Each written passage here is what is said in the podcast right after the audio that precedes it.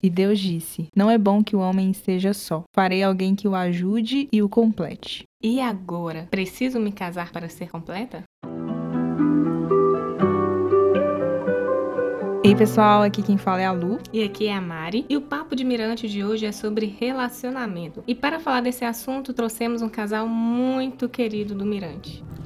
Ei, gente, aqui é a Larissa. Aqui é o Davi e vamos tentar dar a melhor contribuição possível aqui hoje para esse episódio, ver se sai alguma coisa boa aqui da gente. Vai sair. Então, gente, nossa sociedade hoje é uma sociedade consumista, onde relacionamentos são descartáveis, onde a gente quer praticidade. E aí, muitas vezes, a gente fica, tem um paradoxo. Será que eu me relaciono? Não quero, quero viver para mim, focar nos meus sonhos, nos meus planos anos. A gente quer estar com alguém, ao mesmo tempo que a gente não quer responsabilidade. E aí é fácil entrar em relacionamentos virtuais, estar ali em uma rede social onde eu posto, onde a galera curte, onde ele vira uma relação de consumo, mas nunca sacia. Afinal, somos seres de falta. E aí a gente vive em uma busca pela satisfação dentro de relacionamentos, mas jamais somos saciados. E aí, nessa sociedade pós-moderna, o casamento deixa de ser uma união de duas pessoas imperfeitas que desejam criar um espaço estável de construção e desenvolvimento. Pois é, Mari. E antes da gente falar de casamento, a gente tem o tema do relacionamento, que vai muito além de uma união amorosa. E eu queria perguntar para vocês, Lari e Davi, qual que é a importância do relacionamento geral para um cristão? Então, a gente tem falado bastante, né, nos últimos, as últimas palavras do Mirante sobre a importância da, da gente se relacionar, da gente não andar só. Como que é importante nós como cristãos vivermos em comunidade, né? A gente não consegue viver o evangelho andando sozinho. A gente tem visto muito como que o evangelho ele, é um, ele não é um movimento apenas vertical, né, de um relacionamento só eu e Deus, mas a gente precisa viver esse relacionamento horizontal mesmo, da gente se relacionar com as pessoas, da gente ter pessoas com quem a gente pode contar, com quem a gente pode compartilhar para dividir mesmo a caminhada, dividir as dificuldades, as frustrações e é muito importante a gente ter essa abertura para criar relações relações, a gente ter essa, esse entendimento mesmo de que a gente não pode andar sozinho. O relacionamento ele é primordial na vida de um cristão, né? Sim, o relacionamento, então, é, eu enxergo como essa forma de expressão, né? De como Deus está nos redimindo. Nós estamos o tempo todo nos relacionando, mostrando os nossos defeitos, mostrando como somos vulneráveis e frágeis, mas deixando o Espírito Santo tratar em nós, deixando Deus, deixando a, a graça nos alcançar todos os dias, nos redimindo nos nossos relacionamentos relacionamentos, né? Nos nossos defeitos, nas nossas dificuldades, as nossas é, falhas ali de comunicação, quando nós falhamos um com o outro, quando nós deixamos de ser o, uma expressão de fato do ser de Deus em nós, da imagem de Deus em nós. Então, é como Deus está nos redimindo, Ele está redimindo todos os relacionamentos para que a glória dele seja completa um dia, né? Assim é, que eu é enxergo é essa importância. Assim, quando a gente se relaciona com o outro, que a gente consegue se conhecer, a gente consegue se perceber melhor, né? A gente vê os nossos defeitos, nossas qualidades e a gente se deixa ser moldado por Deus. A gente deve se deixar ser moldado por Deus, né? Assim como o Davi falou. Se a gente vive fechado na gente mesmo, às vezes a gente acha que a gente tá super bem, que a gente é perfeito, que a gente alcançou as transformações que a gente precisava. E aí quando a gente se começa a se relacionar com o outro, quando a gente começa a se deixar ser vulnerável, quando a gente começa a se deixar abrir para relacionamentos como um todo, de amizades mesmo, de comunhão, a gente começa a perceber onde que estão as nossas falhas, onde que a gente precisa melhorar melhorar, e as pessoas nos revelam, né? E a partir disso a gente começa a perceber onde que Deus precisa trabalhar melhor na gente. É, então gente... é muito importante a gente estar tá sempre se relacionando, a gente estar tá sempre aberto. É, e a gente consegue enxergar que estamos todos no mesmo barco, né? na verdade. Somos é, muito parecidos, apesar de muito diferentes. Todos nós partilhamos das mesmas dores, temos às vezes os mesmos problemas ali no dia a dia, lógico com cenários diferentes, proporções, escalas diferentes mas tá todo mundo, às vezes, ali com. Todo mundo assim, né? Com um apertozinho de dinheiro, uma coisa ou outra, sabe? Coisas do dia a dia ali que a gente acha que é particularidade nossa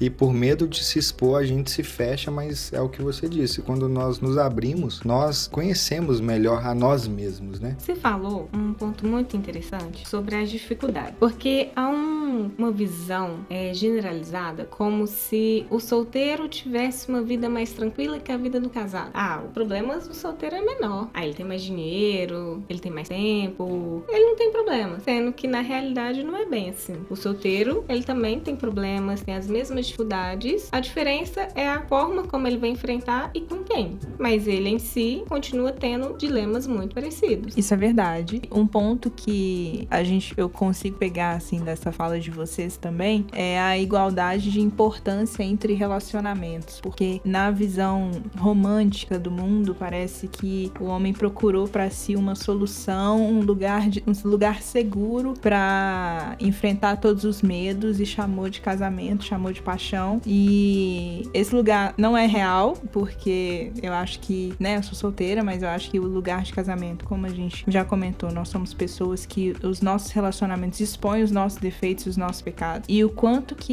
isso cria na gente, assim, um senso de pouca valorização, mesmo dos, de onde a gente tá e do que a gente tem. Parece que a gente encontra pessoas ou a gente é tentado a estar nesse lugar de eu não consigo valorizar as pessoas que eu tenho ao meu redor porque me falta um amor romântico. Vocês sentem isso? Vocês passaram por isso durante a caminhada cristã de vocês? Eu, particularmente, antes de, de, de conhecer né, a Larissa, eu andei um, um, tempo assim, bem afastado, né? Vou, vou usar um termo crentez, desviado, um, um, bom tempo. E assim, eu pude perceber um, um grande vazio gerado em mim, principalmente pela falta de Deus, pela falta do Evangelho. Mas quando eu voltei a, a caminhar, a me relacionar com Deus, comunhão com os irmãos, eu senti de fato uma pressão, sabe? Não vindo de mim, mas vindo do externo, que eu precisava. Uma das formas para eu quitar o facho seria entrar num relacionamento, né? Vamos dizer assim. E isso consumiu por um tempo porque eu acabei, é, acho que me defraudando, defraudando outras pessoas nessa busca antes de conhecer a Larissa, porque eu fiquei um, um, um tempo, né? Antes de da gente começar a se relacionar, buscando muito de Deus. Eu comecei a gostar dela, comecei a observar, tentar me introduzir na rotina dela. Ela não, não quis me introduzir na rotina dela num primeiro momento, né? Então eu fiquei muito um pouco em crise com isso, mas eu creio que o relacionamento de fato engatou, engajou mesmo quando eu percebi que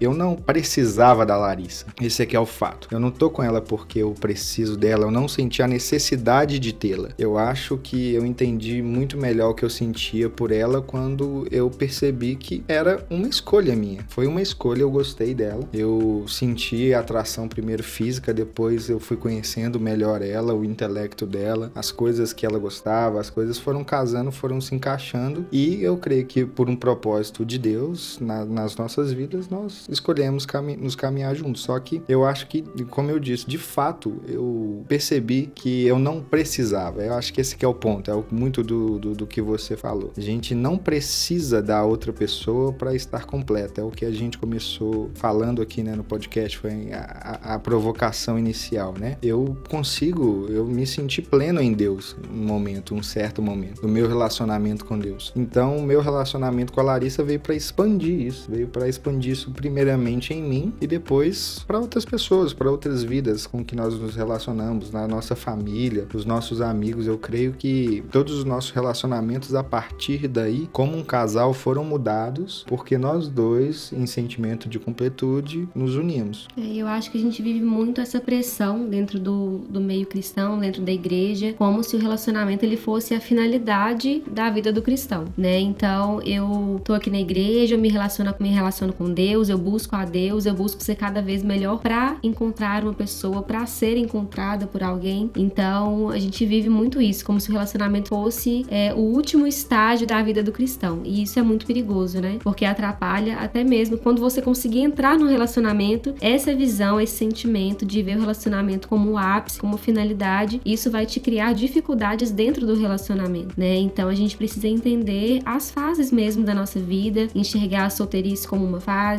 o, casa o namoro, o casamento como outras fases. Cada fase carrega suas próprias dificuldades, seus próprios desafios e suas próprias belezas também, né? Existe muita beleza em estar solteiro, muita beleza em estar namorando, muita beleza no casamento. Então existem várias fases, a gente precisa enxergar a beleza e a importância de cada uma dessas fases na nossa vida, sem querer atropelar as etapas, sem querer se deixar levar por essa pressão mesmo e enxergar e colocar esse foco todo no relacionamento, né? A gente precisa estar rodeado de pessoas o tempo todo, como eu falei, eu acho que a comunhão dentro da igreja é muito importante. A gente não deve andar sozinho, a gente não deve se isolar, a gente deve buscar sempre estar rodeado de pessoas, rodeado de amigos e entender que a gente vai passar por todas, por todas essas fases, né? Nós vamos ter os momentos certos de cada coisa acontecer. E aí eu queria só pontuar algo que eu enxergo que as pessoas botam relacionamento num, numa espécie de escala, né? A nossa vida, não relacionamento, mas a nossa vida como um todo. Aí eu nasci, eu vou crescer, vou estudar, vou fazer uma faculdade, vou me relacionar, vou casar, vou ter filhos. Então parece que é uma progressão. Se você não tá seguindo esse caminho, você no tá. No mesmo tempo que outras pessoas Isso, estão. no mesmo tempo, ou talvez você não vai seguir o mesmo uhum. caminho. Cada um tem os caminhos diferentes e todos. Esse aqui é o ponto, eu acho que do episódio aqui que a gente quer discutir é isso: é a centralidade da nossa vida em Deus, apesar do que nós estamos fazendo, do momento que nós estamos, do momento que nós escolhemos, desde que nós estejamos baseados no Evangelho em Deus. Então, porque é uma coisa clara que a gente está tá vivendo agora. A gente tá, tá para ter né, a nossa primeira filha.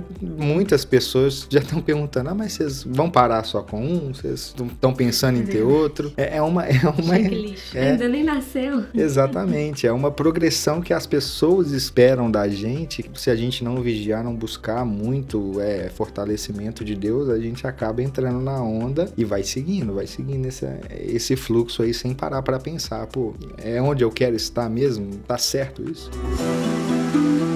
É interessante essa visão porque parece que o solteiro está em uma sala de espera esperando o casamento, como se fosse a grande conquista da vida. E aí é muito perigoso porque acaba se tornando uma idolatria. Acaba que o casamento ele se torna a prioridade e o mais importante do nosso coração. E aí a gente também acaba querendo muito mais um relacionamento pelo status do que um casamento pode trazer. E aí a gente para de querer dividir a vida com alguém, sendo que o casamento relacionamento é uma construção. E isso faz com que a gente enxergue o outro como um objeto. E não alguém para de fato dividir a vida junto. E a gente vai perdendo a sensibilidade pelo outro.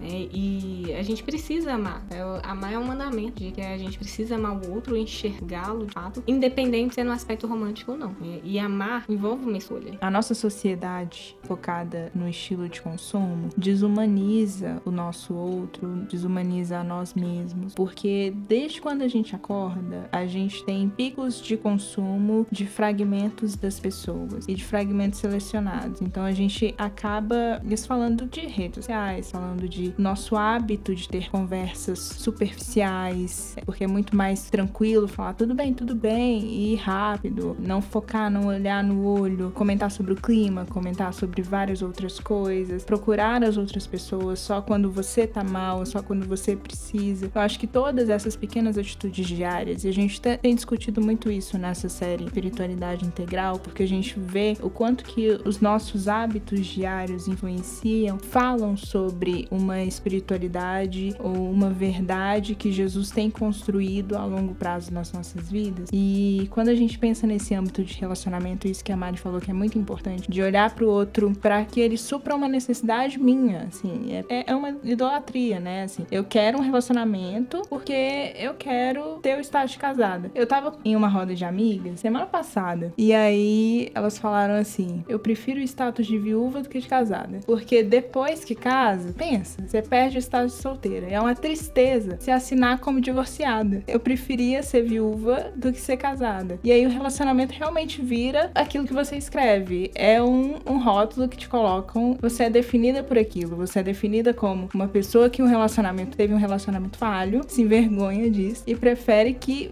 o seu cônjuge tenha morrido do que assumir que ah, deu errado. É, isso é muito sério, né? A questão da idolatria que a Mari tocou, que a Lu falou agora. É a gente entrar num relacionamento só pensando no relacionamento em si e não pensando no outro, né? Pensando que você vai dividir a vida com aquela pessoa, né? Quando a gente fala do casamento, você vai dividir sua vida completamente, 24 horas por dia, tudo na sua vida, todas as suas decisões, tudo que você fizer dali para frente é dividido com uma outra pessoa. Então, se você entra com uma mentalidade errada, se você entra com um foco de que o seu ápice era estar em um relacionamento, quando você casa, você passa a dividir a vida ali e agora, né? Qual que, que, que vai te suprir ali agora? Será que o casamento vai continuar te preenchendo? Ou será que você vai sentir um vazio e você não vai se sentir mais saciado por aquela, por aquele status, por aquilo que você está vivendo, por aquela vida que você tem agora? E isso pode acabar trazendo muitas frustrações e muitos problemas no casamento, né? Porque você tinha a finalidade era casar, casou e aí, né? E aí depois a sua finalidade então vai ser ter filhos e aí depois que os filhos vierem e aí, né? A gente precisa colocar a nossa a nossa a gente precisa colocar a nossa suficiência em Deus, né? Entender que a nossa suficiência está nele, quem a gente precisa é o Senhor e as etapas da nossa vida, o que ele vai nos permitir viver são complementos, né, para essa vida que a gente já tem, que já é suficiente nele. Então, muito cuidado que a gente tem, tem que ter mesmo nessa questão da idolatria. Acho que esse é um foco muito importante pra gente trazer aqui, pra gente frisar bastante, né, esse ponto, o perigo de idolatrar o relacionamento. Isso pode trazer muitas consequências lá na frente, né? Né, eu acho que é um perigo idolatrar tanto o relacionamento como a solteirice, né, também. Uhum. Porque a, a sociedade não, vamos colocar assim, secular, só pra gente poder pontuar, nomear, mas os não, as pessoas que não são cristãs, né, a nossa sociedade não cristã, ela tá indo rumo ao contrário, né? Tá pregando cada vez mais a solteirice como o melhor meio de viver a vida. E isso também é um grande problema quando nós deixamos, quando as pessoas deixam se levar por esse pensamento simplesmente pelo pensamento, não pensando o que tá por trás disso,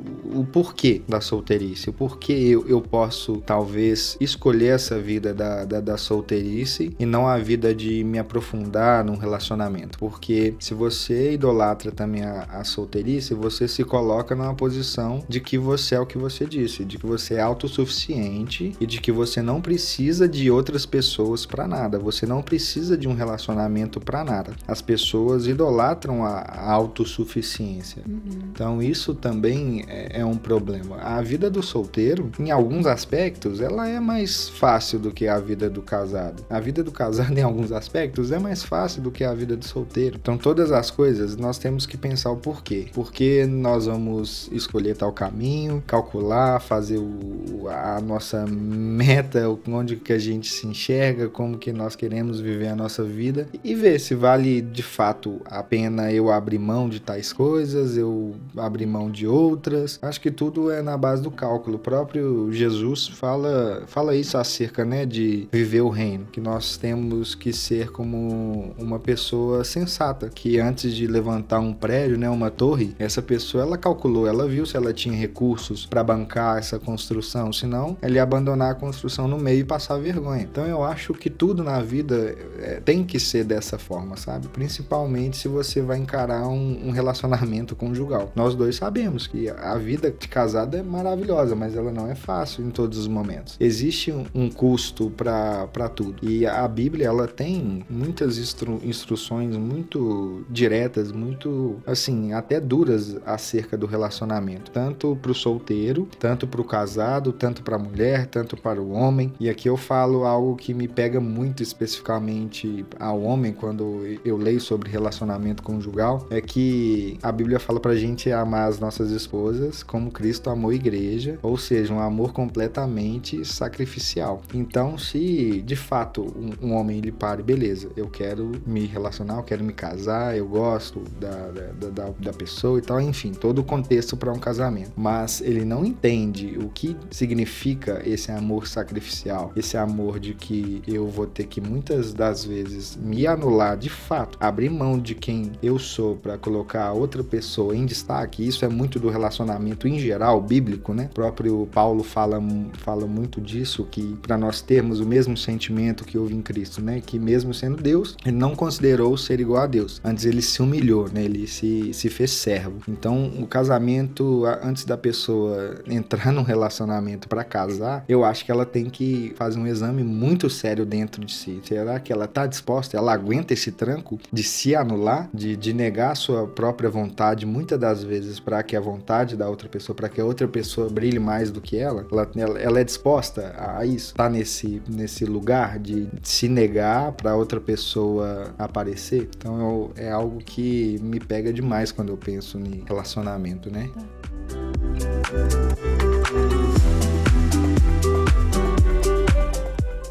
Relacionamento é uma ótima forma de tratar nosso ego. E falando sobre amores fora do lugar, idolatria, o Davi comentou sobre uma palavrinha que a gente tem ouvido bastante. Não sei se vocês acompanham influências cristãos, mas se não acompanham, tudo bem, a gente fala sobre aqui. Que é quando uma pessoa não tá preparada, não tem noção da profundidade do trabalho que existe por trás de um relacionamento amoroso, da complexidade desse compromisso. Sai por aí distribuindo flores e olhares e flertes sem entender entender a noção, a profundidade dessas atitudes, a ponto de só satisfazer uma carência, o que, que isso implica? A gente tem que cuidar do nosso coração para que nós não nos tornemos futuros defraudadores, para que a gente também não se submeta a situações de defraudação por causa da carência, assim, como reféns de uma carência e de palavras que suprem um sentimento de vazio em um determinado momento, mas que no total nos aprisionam em uma situação que nunca vai se tornar aquilo que a gente espera. Então a defraudação ela produz duas pessoas ali feridas no final das contas, porque a pessoa que foi atrás de suprir a carência da outra para suprir a sua própria, né, por detrás de tudo, na verdade, a motivação dela é essa, ela vai ficar frustrada porque a outra pessoa não correspondeu de fato às expectativas que ela gerou e a outra pessoa que foi um alvo da, de uma defraudação ali, ela também vai sair ferida porque ela vai se sentir usada e acaba se fechando para um relacionamento que poderia ser saudável no futuro com uma outra pessoa. Então gera feridas ali muito muito sérias a defraudação. Pessoas se fecham, se se isolam para bons relacionamentos até de amizades por conta de feridas de defraudação. Eu acho que é muito também a questão de entender o valor que cada uma cada pessoa tem, né? O valor de si e o valor do outro, porque como você mesmo falou, é uma faca de dois gumes. Se você defrauda alguém ao mesmo tempo que você machuca essa pessoa, você tá por aí distribuindo partes de algo que é va valioso, que é o nosso coração, o nosso afeto, mesmo que não seja puramente, acho que não sei se consciente é a palavra, mas talvez puramente sincero. Existe uma marca sua, existe um esforço seu é, baseado em uma é, em uma carência que você tá machucando alguém que volta para você porque no final o, o que resta é a solidão, né? É a rejeição. É quando você deita a cabeça no, no seu travesseiro e você percebe que todas as suas investidas de amor sem compromisso, no final da noite, não valem nada também. É um ponto muito importante. E tem outro lado também, né? O lado da pessoa que entende o que realmente significa o casamento, pessoa que sabe o quanto é necessário se doar, se comprometer, se esforçar, porém prefere não se esforçar mais por uma relação, prefere ficar ali numa zona de conforto, no comodismo. E a gente escuta muito uma fala de que não há mais pessoas na igreja, não há homem na igreja, pessoas visitando outras juventudes para conhecer. Porém, muitas vezes há sim muitas pessoas na igreja, porém não tem pessoas dispostas a se relacionarem. Ou porque já foram muito machucadas no passado, ou porque sabe que o esforço é tão grande que prefere não se dedicar ao viver a, a vida junto. E também tem o fato de que as pessoas vão se acostumando a solteirice. É bom, tem vários aspectos maravilhosos na vida do solteiro. E a gente vai se acostumando e não quer mudar esse status. E aí, o que que a gente faz? Como lidar com essa dificuldade de ser vulnerável? Porque se envolver com outro exige um nível de vulnerabilidade muito grande, de se expor, de, de permitir que a pessoa te conheça, conheça suas fraquezas, suas dores. E às vezes a gente foge disso propositalmente, porque é mais confortável. E aí, como que a gente lida com os jovens que estão nessa situação? Que preferem viver uma vida de solteiro para não ter que se dedicar a uma vida de construção. Mas que no fundo querem um casamento, só que o padrão é Jesus. Eu acho que o mais básico e principal, assim, pra gente lidar, né, com essa situação de, de um solteiro que ele enxerga a, a vida de um relacionamento, de um casamento como trabalhosa demais e não está disposta a viver, mas ele deseja viver isso, eu acho que é criar um espaço de diálogo, né, de ensino, de falar abertamente. Nós, como, como jovens, nós temos que conversar com outras pessoas mais experientes, jovens que estão passando passando por, pela mesma situação, buscar auxílio, buscar né, um, um ponto ali de, de referência para que você, às vezes, quebre preconceitos que você tem na cabeça em relação a, a essa situação e enxergue o, o que significa de fato, porque eu acho que as pessoas elas querem, elas entendem o que é um, um, um casamento ali, um relacionamento, mas muitas das vezes não estão 100% dispostas porque elas entendem superficialmente também. Eu acho que precisa ser falado mais sobre o significado de um casamento, sobre o que a Bíblia fala que é, porque nós somos feitos à imagem de Deus, nós somos feitos, né, para espelhar a glória de Deus no mundo, e o casamento é uma das formas de espelhar essa glória de Deus no mundo. O casamento ele é constituído por duas pessoas diferentes, mas que Deus uniu ali, Deus deu a oportunidade para elas se unirem para ser bênção, assim como os filhos, né, são, são uma extensão dessa bênção de Deus na, na, na vida de outras pessoas. Os filhos eles não são nossos, né? Os filhos eles são do Senhor. Eles foram confiados aos nossos cuidados, assim como o casamento ele é confiado aos nossos, aos nossos cuidados para que ele seja mais uma ferramenta do espalhar, né, de o amor de Deus, de espalhar o, o verdadeiro evangelho ali, o que Deus quer fazer, como Deus quer redimir a humanidade. É, isso me lembrou uma frase que eu tenho escutado muito nesses últimos dias, que é uma frase que fala assim: "É justo que muito custe o que muito vale", né? Então, o casamento realmente não é fácil, não é sempre um mar de rosas. Um relacionamento a dois não é sempre um mar de rosas, mas é algo muito valioso. Então, também vai ser algo muito custoso, algo que a gente vai ter que se dedicar para que funcione, se dedicar para que dê certo, né? E é uma questão de, de maturidade, eu acho, a gente entender isso, né? Entender como que é, é algo que é valioso, é algo que eu quero muito, então eu preciso trabalhar para que dê certo, eu preciso me esforçar mesmo, e é um esforço diário para que a gente consiga construir essa vida mesmo conjugal, construir essa vida com outra pessoa. São desafios diários mesmo que a gente enfrenta, a gente tá lidando com uma pessoa diferente da gente, e é nisso que tá a beleza do relacionamento, né? Muitas vezes a beleza tá justamente na diferença. E é isso, acho que essa frase resume bastante. É justo que muito custe aquilo que muito vale. É um esforço diário mesmo e que vale muito a pena. Isso é muito importante, porque tem um, um, uma questão que eu acho que até a Mari também pode nos ajudar nisso, que é a nossa mania de querer fugir da realidade. A gente prefere ficar idealizando ou relacionamentos ou amizades do que realmente viver aquilo. É muito mais cômodo pra gente encontrar um cara, falar, nossa, esse cara me chamou a atenção e ficar imaginando o quanto o nosso relacionamento poderia ser perfeito na minha cabeça, mas nunca tomar a atitude de ir lá e falar, oi, tudo bem?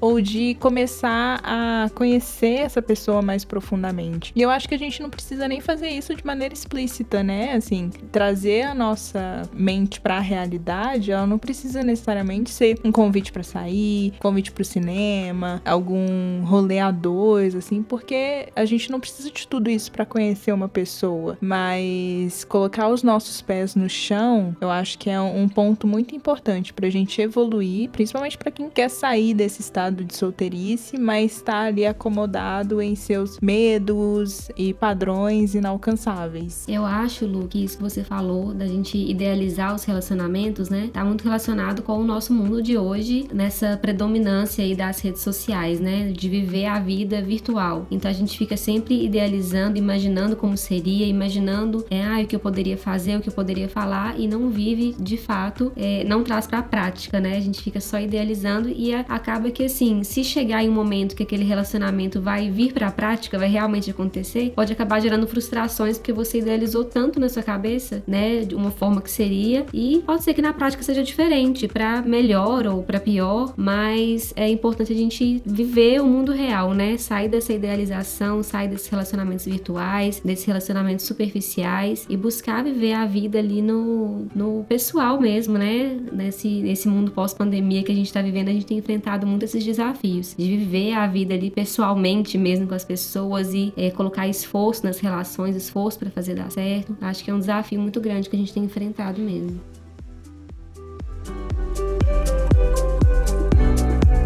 Uma frase muito conhecida na psicologia de que a mente humana ela é uma fábrica de fantasias. A idealização faz parte, faz parte de quem a gente é, da nossa estrutura básica e a gente vive tudo que a gente vai fazer. A gente cria um cenário na nossa cabeça antes, a gente cria um milhão de hipóteses do que poderia acontecer. Só que quando a gente não leva isso para a realidade, a gente vai construindo uma lista interminável de medos e o medo ele nos paralisa. Só que a única forma de superar o medo é enfrentando. Não tem outro caminho. A única forma é bater de frente com medo. E a idealização, ela vai envolver também uma frustração. E Bonhoeffer, inclusive, diz que para na construção do amor é essencial uma dose de frustração, porque a gente idealiza o outro sobre quem ele é, idealiza também sobre quem a gente é, do que a gente merece, do que a gente deveria receber do outro como troca. Porém, ambos são falhos e que manifesta somente o lado bom ali em público. Ninguém conhece a gente de verdade. Então, a gente, além de idealizar, a gente constrói uma idealização nossa para o outro. Então, em qualquer história, ambos serão frustrados. E a gente precisa se preparar para essa frustração, porque ela faz parte. E aí o amor, ele vai permanecer mesmo diante das fraquezas e das mazelas do outro. Maria, eu achei bem interessante quando você falou sobre os medos, sobre a gente construindo os medos em cima do nosso cenário ideal e a gente vai construindo esses medos por não estar vivendo isso. E eu queria, acho que como nós estamos falando sobre sermos pessoas equilibradas, sermos pessoas, né, que estão centradas principalmente em Deus, eu acho que vale um alerta para pessoas que estão passando por relacionamentos não tão legais e que não querem estar nesse relacionamento e ficam com medo de deixar esse relacionamento porque acha que tem que estar tá relacionando. Ela acha que ela tem que estar, tá, né, nessa vida da progressão aí para chegar ao casamento. É o que a gente já comentou aqui outras vezes. Pessoas às vezes ela não quer, ela não quer essa vida nesse momento. Pode ser um momento, pode ser uma fase, mas trazer para a realidade, né, a vida dela que ela quer no momento, eu acho que pode ser o inverso também. Não só a construção do relacionamento, mas conseguir sair de um relacionamento que pode ser abusivo, pode não ser, pode ser um relacionamento que ela não queira estar por diversos motivos. Então eu acho que vale a gente pontuar isso também, porque acho, o que nós estamos querendo dizer aqui hoje é que a solteirice está tudo bem também.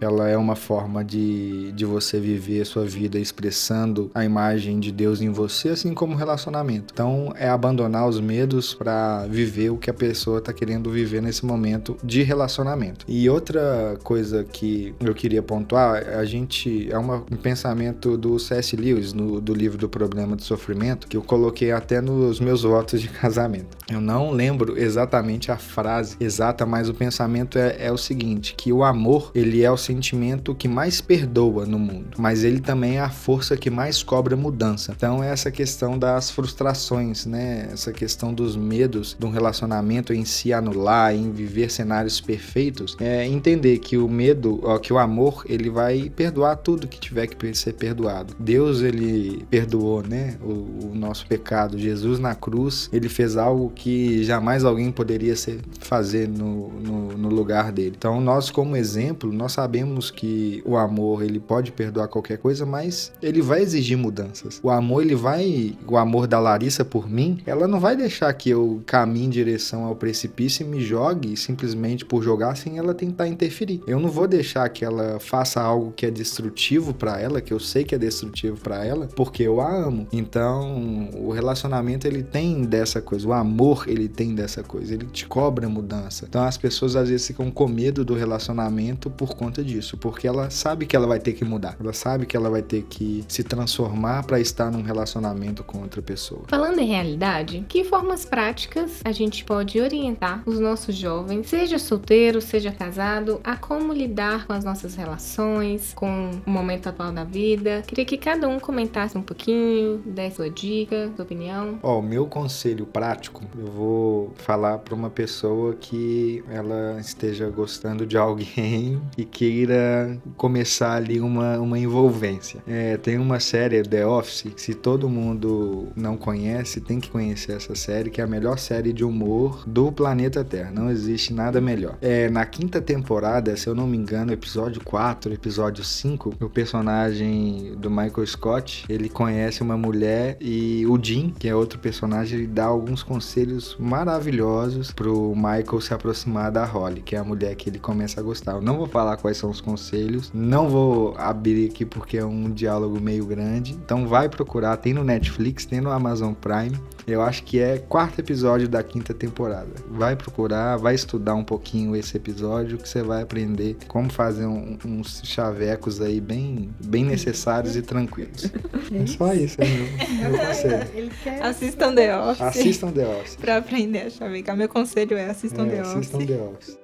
O meu conselho vai ser para aquelas pessoas que ainda não estão prontas para um relacionamento. Pode ser que saibam que não estão prontas, pode ser que não saibam, mas não sentem segurança para entrar em um relacionamento ou já teve tentativas frustradas e não tá entendendo o que está acontecendo. Eu acredito muito em um tempo de descanso e isso é algo que dentro da nossa realidade é pouco explorado porque o tempo nos cobra, né? Nós nos cobramos, nós cobramos ao tempo, produtividade e evolução. Só que existe um momento das nossas vidas em que a gente tem que parar mesmo para olhar para dentro. Nesse momento, amizades são muito, são muito especiais, assim, contato com pessoas em que você pode confiar, abrir os seus medos, abrir os seus sonhos, suas fantasias, assim, suas idealizações, mas sem tomar passos práticos. Eu acredito que existe um momento de ficar parado mesmo para que você amadureça. Eu acho que não sei se é um conselho muito claro, sim, mas que eu acredito e eu aplico isso na minha vida, que é o silêncio. Estar em relacionamentos nos coloca em um lugar de barulho. Então a gente tá se relacionando com pessoas em amizade, família, amoroso, e a gente se coloca nesse lugar de troca, de barulho. É... E o meu conselho é para se você tá chegando na igreja agora, ou se você tá saindo de um relacionamento, ou se você se sente, sente que essa vontade de ter um relacionamento,